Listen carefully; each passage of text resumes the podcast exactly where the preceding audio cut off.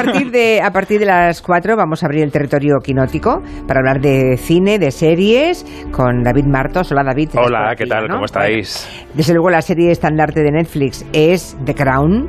Esta música... The Prince and Princess of Wales. La escuchas y ya estás dentro de la serie. Bueno, es el tráiler de la quinta temporada. La quinta. Se estrena en noviembre, ya esa quinta temporada. Va a contar los últimos años de Lady Di. Ujú. Y lo curioso, y es noticia de hoy del día, es que una actriz británica, una actriz mítica, acaba de escribir una carta al Times de Londres quejándose de, de Crown. ¿Por qué? Sí, poniendo el grito en el cielo. Es la, eh, la actriz es Dame Judy Dench, que si recordamos interpretó a la reina Isabel I en la película Shakespeare in Love. Judy Dench tiene ahora 87 años, tenía 63 cuando ya parecía viejísima como Isabel I. Bueno, pues tenía 63. En aquella película le pareció bien porque estaba lejos de la realidad y era claramente fantasiosa, ¿no? Ya. Su problema con The Crown es que se acerca al presente y que la gente puede confundirla con la realidad. Dice que la serie de Peter Morgan refleja, comillas, un sensacionalismo crudo, que es cruelmente injusta con la familia real británica y pide que se coloque un aviso antes de cada capítulo em, advirtiendo de que se trata de ficción. Lo que no, estamos no- viendo. ¿No ocurre eso? ¿No ponen que es ficción? Mm, No. Yo me lo creo claro. todo a pies juntillas lo que cuentan ahí. Claro, Para mí claro. es historia, decir, ¿no lo es? una serie. La actriz eh, concluye su carta a Marina pidiendo a Netflix que considere los sentimientos de la familia real, Ah. los sentimientos del Reino Unido entero, que todavía llora Isabel II, y que esa consideración sería una señal de respeto a una soberana que sirvió a su pueblo 70 años y así se preservaría su reputación ante los ojos de los suscriptores británicos. Uy, Es un debate eterno, ¿no? Esto de puedes coger la vida de alguien y ficcionarla, puedes hacer blonde sobre Marilyn Monroe y Todo contar lo que te da la gana. Tengo la sensación que todo el mundo que vea The Crown va a creer que eso es historia pura y dura. Yo sí. Y me remito a las palabras que pronunció el otro día Felipe González. En democracia, la verdad es lo que el pueblo cree que es la verdad. Puede ser desolador, Sí. pero es lo que hay, señoras y A ver, señores. es claramente ficción, pero también decimos que Peter Morgan, el creador, es la persona que más sabe de la familia real británica. Ya, ya. Pero hace ficción. Pero aún así es ficción, claro, claro, Claro. Se acerca el fin de semana, llega tiempo para el ocio y ya saben que aquí en Gelo ponemos foco en películas y en series con el territorio quinótico de David Martos, que él adelanta trabajo por nosotros. Se pasa la semana viéndolo todo y luego nos dice, esto sí, esto no, esto es recomendable, esto no hace falta que lo veáis. Es En duro fin. el curro de Según David, ¿eh? Marina, digo Uy, poco sí. no y mucho sí. Sí. Bueno, si alguien de ustedes quiere actuar de crítico, como David Martos, y quiere recomendarnos lo último que ha visto o disuadirnos de que perdamos el tiempo con tal o cual peli o serie, también nos pueden dejar un WhatsApp en el 638-442-081. Alguien me decía hace un ratito, ¿tú lo has leído en la cuenta, en el timeline de, de Hello, David? Alguien recomendaba una, una serie, pero se me pasó ya. Bueno, es igual. Pues no lo he visto, pero lo buscamos. Vale, vale, pues recuerden, ¿eh? 638-442-081. Empezamos con algunas películas de las que ya hemos hablado en Gelo, pero que se estrenan mañana viernes. ¿eh? Tenemos eh, Black Adam, la película de la Roca Johnson. ¿Tenemos que verla o no? Pues esta no. La Roca es muy majo, pero esta no. Es un batiburrillo de escenas de lucha digitales, no se entiende muy bien y la verdad los personajes pues no te emocionan nada, no quieres saber qué les pasa ni a dónde van. La película suena así. Mi hijo sacrificó su vida para salvarme. Estos poderes no son un regalo, sino una maldición. Maldición, eh, las dos horas cinco que pasé viendo esta película, porque a mí, mira, me encanta Marvel. Eso ¿eh? lo dices hoy, pero no se lo dijiste él a la cara ayer, No, no, ¿eh? no, Por yo, no si cali- acaso. yo no califico delante de los actores y productores. Yo, en todo Vale. caso, después de la entrevista. Por cierto, Cotilleo, eh, el- después de la película hay una escena post-créditos que no voy a revelar porque entonces Sí. los fans me comerían vivo. Y a todos los periodistas les preguntaba a La Roca después de la entrevista: Oye, una vez que apagaban la cámara, ¿eh? Los la escena esa en la que sale, mm, ¿qué? ¿Qué te ha parecido? Y todo el mundo contestaba. A mí no me lo preguntó, fui el último y me dijo gracias por sus preguntas, adiós. De todas maneras, me gusta mucho esta modalidad de, de periodista cinematográfico que le canta a las 40 al actor. Oiga, ¿y esta mierdecilla de película cómo accedió No, no, no, usted yo no se lo a digo. hacerla? No, claro, pero sería, sería chulo. No, Ya, no, ya, no, ya. porque, porque claro, porque sería la última entrevista que Claro, haría, claro. No, iba a decir que yo no soy anti-superhéroes, ¿eh? me gusta Marvel, pero Black Adam, eh, esto es un superhéroe que, bueno, tiene de interesante que es un superhéroe de piel oscura, que no está claro si es bueno o es malo, que es una actitud de gris, eso es interesante, pero la puesta en escena no me convence nada. El único que vale la pena es Pierce Brosnan, que está ahí de fondo haciendo de un mago un poco interesante, socarrón, británico y tal, pero lo demás, bueno, pues no. ¿Británico de la época pre-Brexit o post-Brexit? Porque... Pues no está claro en qué época está esta película ambientada, la verdad, Ya, ya. tengo que decirte. Bueno, ya lo han escuchado. En todo caso, las opiniones de David Martos no van a hacer ningún daño a Black Adam porque tendrá un público súper adicto Claro. y seguro que va a reventar la taquilla porque hay gente que vive de ese tipo de cine que les encanta, ¿no? Sí, sí. Pero bueno, que por, si es por David Martos, no pierdan el tiempo. Otra peli de la que también hemos hablado, es más, pasó por aquí Javier Bardem, le entrevistamos un ratito. Mañana viernes es cuando se estrena aquella comedia musical de la que hablamos con él, Lilo, mi amigo el cocodrilo. Esta, no sé si porque eres amigo de Bardem, dijiste que sí, ¿no? No soy amigo de Bardem, me cae bien, pero no, no somos amigos. Es, Vale. Yo diría que es para público familiar, que es un sí para ir con los chavales, con los sobrinos, con los niños. Se ve con mucho gusto, se disfruta viendo disfrutar a Bardem en la pantalla, porque canta, porque baila, porque se lo pasa bien con el cocodrilo. Recordemos que es un mago en horas bajas que encuentra en una pajarería a un cocodrilo que canta, de repente a una pequeña cría de cocodrilo, y ve su oportunidad de volver a las tablas con mucho éxito. Eh, ¿Recordamos, os parece, cómo cantaba con, Venga. con Shawn Mendes? Mira, sí. Started pretty small, but take a look at us now. Take a look at us now. Suddenly standing ten feet Entona. ¿eh? Bien, sí. Muy bien, sí. Take a look at us now. Though we had no way to stay afloat, we were scared they'd say was all she wrote. We're ending on a sky high note somehow. Hay un pelín de autotune, pero muy poco. Muy poco. Para público familiar, bueno, todos los papás con niños, niños a partir de qué edad, más o menos. No, la película tiene varias capas, la, la puede entender un niño de 5 y uno de 10. Perfecto. Vale, y un señor de 40 también. ¿no? También la entiendo. sí. Alguno, más que otro. Bueno, pues eso es Lilo, mi amigo el cocodrilo. Ah, tenemos otras películas, películas de las que no hemos hablado. Por ejemplo, eh, me cuenta David que Maribel Verdú aparece en una peli de Hollywood que se estrena en una plataforma. O sea, en cines esta no se va a Esta no. estrenar. Esta no, solo en plataforma. Bueno, ¿en, en qué plataforma es? En Apple TV Plus, que es una plataforma que no mucha gente conoce, algunos incluso la tienen y no saben que la tienen, esto también pasa, Sí. pero que está haciendo series y películas de bastante calidad. Es curioso que en este tiempo en el que pues Netflix se plantea todo lo que hemos contado aquí ya, ¿no? Acabar con las cuentas compartidas, empezar con la publicidad, a Apple esto no le importa nada, lleva su camino, es una compañía que ha tenido 23.600 millones de dólares de beneficios en el año 21. Pobrecitos. Eh, claro, Netflix ha tenido mil y pico este último trimestre, por comparar, así que Apple tiene el bolsillo lleno y va a lo suyo y no le interesa nada más. Esto nos lleva a esta película que se llama Raymond y Ray. Son los nombres de dos medio hermanos a los que interpretan Ethan Hawke y Iwan McGregor y que se reencuentran después de los años en el funeral del padre que ha dejado escrito en el testamento que juntos los dos caben su tumba. Quiero enseñarles el féretro que su padre eligió. El tío más rata de la historia. ¿De qué conocías a mi padre? Fuimos amantes un tiempo. Bueno, esta, ¿Esta mujer, es ella? sí, Esta la que dice que somos fuimos amantes es Maribel Verdú. La escuchamos doblada, yo recomiendo ver la versión original, ¿eh? porque además Maribel tiene un gran inglés.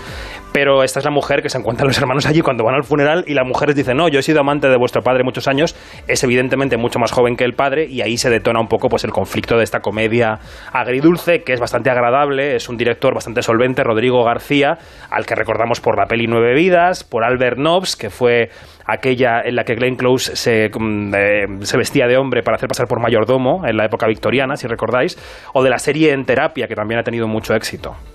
O sea que te parece que es una buena.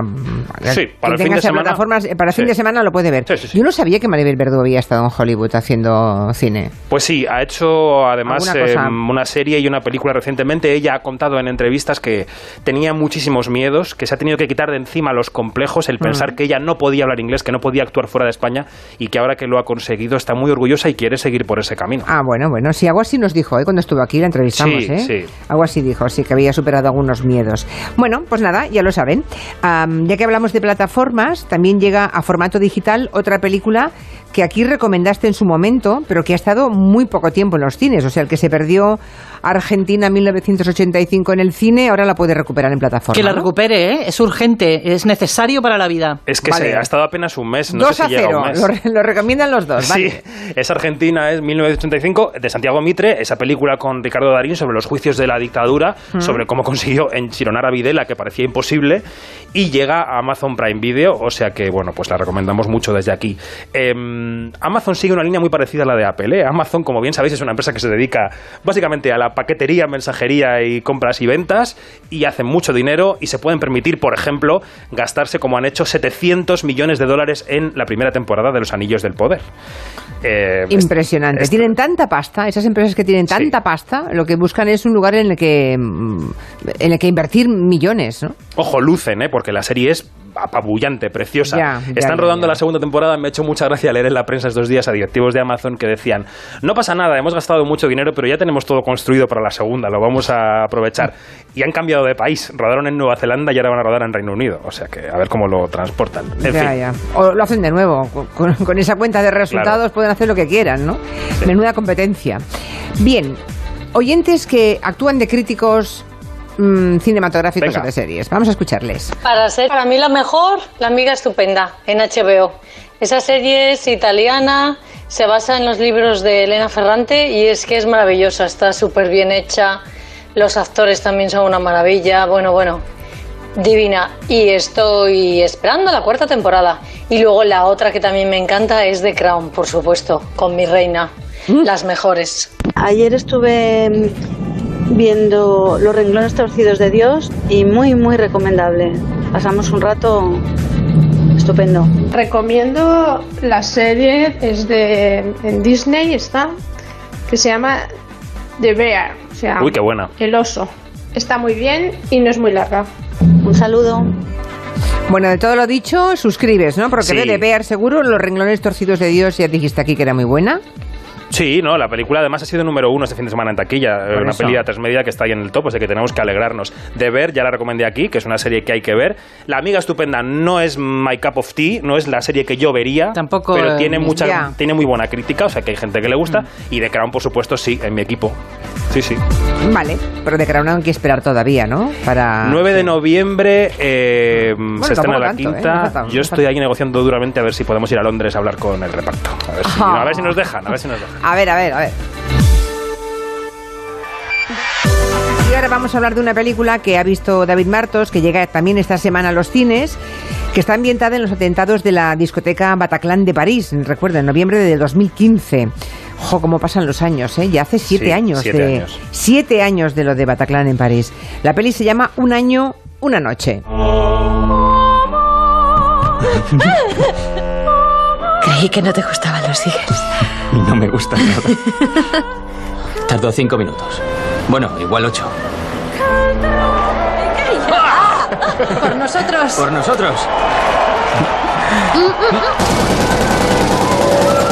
Deduzco que esa secuencia mm, de amor entre una pareja ocurre instantes antes de que se desencadene toda la tragedia brutal que recordamos de Bataclan, ¿no, David? Bueno, es que la ordenación temporal de la película es una de sus claves, ¿no? Eh, si te parece, damos unas coordenadas de la película. Está Sí. basada en, la, en el libro que ha escrito Ramón González, víctima del atentado, también en el testimonio de varias víctimas más. La película pasó por Berlín, tuvo muy buenas críticas, está protagonizada por Nahuel Pérez Vizcayart, que interpreta a Ramón, y por Noemí, Noemí Merland, que es una actriz francesa la que también vemos en la cinta, con Kim Gutiérrez, con Natalia de Molina. Está hecha de una forma muy particular, como digo, porque es muy, está muy fragmentada, ¿no? Está inspirada en cómo funcionan nuestros recuerdos después de un trauma tan grande como es un atentado con, con muertos a tu alrededor, ¿no? Es una película que yo diría que está muy bien estructurada, muy delicada, es muy intensa, es muy emocionante y la dirige un señor que se llama Isaki La Cuesta. Que lo hace muy bien, además. Señor Lacuesta, ¿cómo estás? Eh, Isaki, buenas tardes. ¿Cómo estáis? Muchísimas gracias. Pues aquí hablando, hablando bien de tu película, ya lo oyes. Oye, ¿en qué momento decidiste que querías contar esta historia? Porque no es una historia fácil, ¿no? Los supervivientes de la sala Bataclan, todo lo que rodea esta historia, ah, no, no es un tema como para remangarse y meterse con, con mucha alegría, sino todo lo contrario, ¿no? Es de- muy duro el tema. Está claro que es muy delicado, sí. El momento clave para mí fue cuando conocí es, a las personas reales que inspiran la película, Ya. que son Ramón y, y Mariana, que la película es Celine, es que inspira el personaje de Celine. Y fue cuando nos contaron toda su historia, en, bueno, una pareja enamorada que entra en Bataclan y como nos podría ocurrir a todos en cualquier momento, ¿no? En un Mm. segundo la vida te cambia por completo. Y fue cuando nos contaron toda su, todo eso que los medios de comunicación no pueden, no pueden contar, como es la, la vida íntima. Ya, ya, ya. Eh, eso que... cuando, cuando me di cuenta que no tenía que hacer una película sobre Bataclan ni sobre terrorismo, sino una película sobre ellos. Es un retrato de estas personas. Eso que nos contaba hace un momento, interesante esto que dices ahora, ¿eh? o sea, no es una peli sobre Bataclan, sino sobre dos personas que viven esa tragedia. Lo que contaba ahora David de que ah, está muy fragmentada la película, que de alguna forma está montada también como pueden montarse en nuestra cabeza, en nuestro archivo cerebral, los recuerdos después de algo tan traumático como esto, se corresponde, imagino, con tu voluntad, ¿no? Sí, la película empieza justo después de los, de los atentados, cuando están regresando a casa con las mantas térmicas, y ellos son pues personas que han visto cosas que desearían no haber visto. y entonces son como lo que han visto lo reprimen, pero a medida, a medida que pasan los días, las semanas, esas imágenes van emergiendo, van volviendo y reaparecen a veces de forma contradictoria.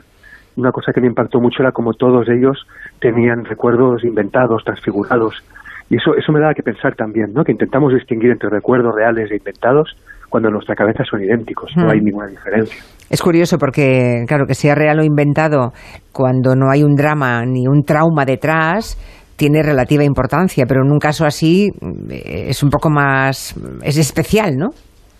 Sí, y era- bueno, eh, en todo el rodaje nos acompañaron mucho ellos y me ayudaban a reconstruir las secuencias tal y como las recordaban, pero había momentos en los que recordaban de forma completamente distinta los espacios en los que estuvieron. Ellos, por ejemplo, huyeron del tiroteo, pudieron esconderse en un camerino muy pequeñito, en el que había 50 personas en pocos metros cuadrados, y, y recuerdan de forma distinta la luminosidad y también, sobre todo, ahí ellos toman experiencias, toman eh, decisiones completamente distintas. Ujú. Ramón considera que su vida era un fracaso hasta ese momento, que, que él es- esperaba a, a empezar a vivir como quería más adelante y se da cuenta que ese más adelante igual no existe y tiene que cambiar de vida. Mientras que Selim, por el contrario, eh, considera que su vida es feliz y no va a permitir que los terroristas le cambien nada.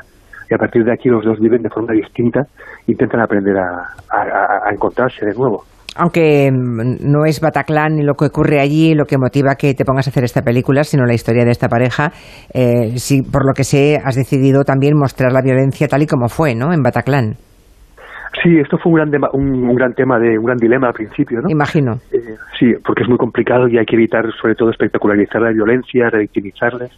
Pero sí que el no hacerlo hubiera sido un poco traicionar la experiencia de ellos. Cuando Ramón escribe su, su libro autobiográfico, dedica más de la mitad del libro a contar la violencia de esa noche. Y alguna vez me había dicho que le hubiera gustado que la película entera contara eso y que, pudiera transmitir bien lo que habían vivido, ¿no? Y bueno, pues entonces respetamos, nos parecía la forma más coherente de hacerlo. Nos pusimos líneas rojas, eh, evitar ver a, no, no queremos ver a los terroristas, no nos interesa para nada esa película, no queremos ver impactos de balas sobre los cuerpos, pero sí que hay una violencia que, que era necesario ver para, para transmitirla. Un año, una noche. Mañana llega a los cines. David, ¿quieres decir alguna cosa más a, a Isaac y la Cuesta? Bueno, no, eh, yo he podido charlar con él también esta semana y yo creo que, en la conversación llegamos a la conclusión de que la película no te deja para nada la sensación de algo eh, agitado, sino que es un viaje, digamos, que fluye, ¿no? A pesar de la fragmentación de la película, yo creo que sales habiendo pasado por Bataclan y habiendo pasado por ese domicilio en silencio, luz de día nublado en París al día siguiente, cuando te preguntas, te miras con tu pareja y dices, ¿qué ha pasado en nuestra vida, no? Eh, ¿Dónde está nuestro ayer? Cuando éramos normales, íbamos de fiesta, nos divertíamos. Yo creo que ese cambio de vida y de, y de mentalidad está bien reflejado en la, en la película. Muy bien, qué ganas de verla. Un año, una noche. No se lo pierda. Mañana ya estará en todos los cines de nuestro país. Y respecto, respecto a Isaac y la Cuesta, te, bueno, en cuanto acabes la peli esta que vas a adaptar ah, de El hijo del chofer. Serie, serie, Julia, que la va a ser serie, perdón, la serie, va a ser serie. serie. Va a ser serie. Vamos, quiero que vengas aquí a contárnoslo todo, ¿eh? Es un, es un temazo, sí. Un temazo. Bueno, desde luego retrata, es un, supongo que debe ser un retrato muy descarnado de la política catalana a través de los ojos de un periodista, un periodista muy singular que fue primer director de TV3. Bueno, en fin, es que la historia es brutal y que se va a convertir en, en serie y que va a dirigir a Isaac La Cuesta. Bueno, pues un abrazo y ojalá que vaya muy bien en la taquilla. Este, estaremos pendientes, el lunes lo contamos, a ver si fue bien Sí, este un año, una noche.